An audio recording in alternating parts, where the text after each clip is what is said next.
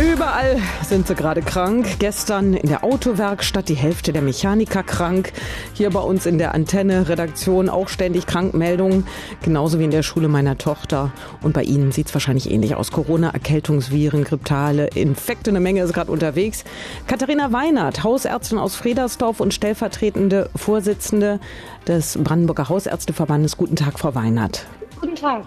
Bilden wir uns das ein oder sind gerade mehr Menschen krank als sonst in dieser Jahreszeit? Ich würde sagen, Sie bilden sich das nicht ein. Es sind tatsächlich sehr viele Menschen gerade mit Erkältungserkrankungen erkrankt. Solange es uns selbst noch nicht erwischt hat, wie schützen wir denn uns am besten? Was meinen Sie? Ganz kann man den Erkältungsviren leider nicht aus dem Weg gehen, denn wir sind ja alle soziale Wesen und haben viel Kontakt zu anderen Menschen. Und da wir uns alle nicht alleine zu Hause einschließen wollen, wird es nicht unvermeidbar sein, sich sich eben auch mal zu erkälten. Letztendlich können wir uns schützen, indem wir eben, wenn jemand erkältet ist, dann auch derjenige zu Hause bleibt. Wenigstens bis die Hauptlast der Symptome etwas abgenommen hat. Denn man ist natürlich, wenn man Symptome hat, ansteckend für andere Patienten.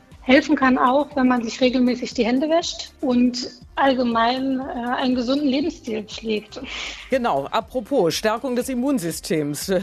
Was sind da Ihre Tipps? Meine Tipps klingen oft ähnlich wie meine Großmutter oder die Großmütter das schon damals gesagt haben. Ähm, gesunde Ernährung, wenig Zucker, ausreichend Schlaf, Bewegung an der frischen Luft und Stressreduktion. Das ist sicher für viele das Schwerste. Ja, genau. Gerade jetzt in der Vorweihnachtszeit.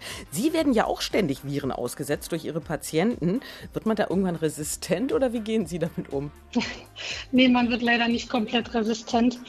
Ähm, in den Infektsprechstunden tragen wir tatsächlich wieder Maske, um die Ansteckungsgefahr etwas zu verringern und bitten auch die Patienten mit Maske in die Arztpraxis zu kommen. Äh, genau. und was, was halten Sie von den äh, bunten Mittelchen, die in der Apotheke angeboten werden? Ich empfehle diese Mittel tatsächlich nicht, denn ähm, wenn es ein Mittel gäbe, was unser Immunsystem richtig stark machen würde und alle Infekte vermeiden würde, gäbe es, glaube ich, in der Apotheke genau nur ein einziges Mittel.